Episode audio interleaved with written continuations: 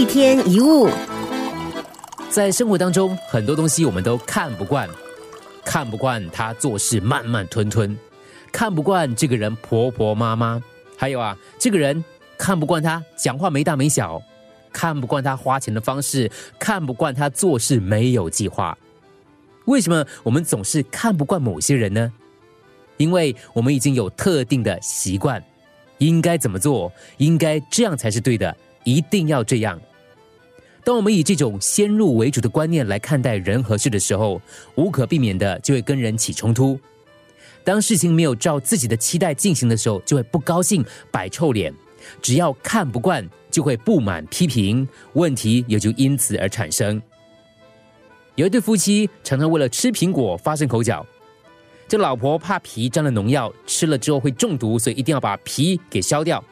老公则认为皮有营养，把皮削掉太可惜了，所以常吃苹果就常常吵架。最后呢，竟然吵到他们两个人的老师家里去评断是非。老师就对妻子说：“你老公这么多年都吃不削皮的苹果，还好好的，你担心什么？”老师又对老公说：“你老婆不吃苹果皮，你嫌她浪费，那你就把她削的皮拿去吃，不就没有事喽？”有人牙膏从前面挤，有人习惯从后面，有人喜欢出门逛街，有人喜欢待在家里，并没有谁对谁错。有人不喜欢做事急，有人讨厌动作慢，有人看不惯生活懒散。这并不是别人有问题，而是我们自以为是的观点看别人所产生的结果。以前有个同事很懒散，开会迟到早退，做事拖拖拉拉，有些计划明明 deadline 要到了，他还是一副。没有关系的样子，看不惯。慢慢的，我们对他变得没有什么耐心，说话也开始不客气。有一天，当我的火气再度升起的时候，突然间一个念头闪过：这办公室有那么多人，但是为什么只有我在为他的表现而生气呢？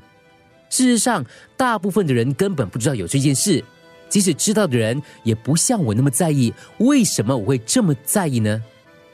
通常。你看不惯的人也看不惯你，差别只在于谁比较有尊重跟包容的雅量。有时候别人的不对，只是跟我们的看法不同而已。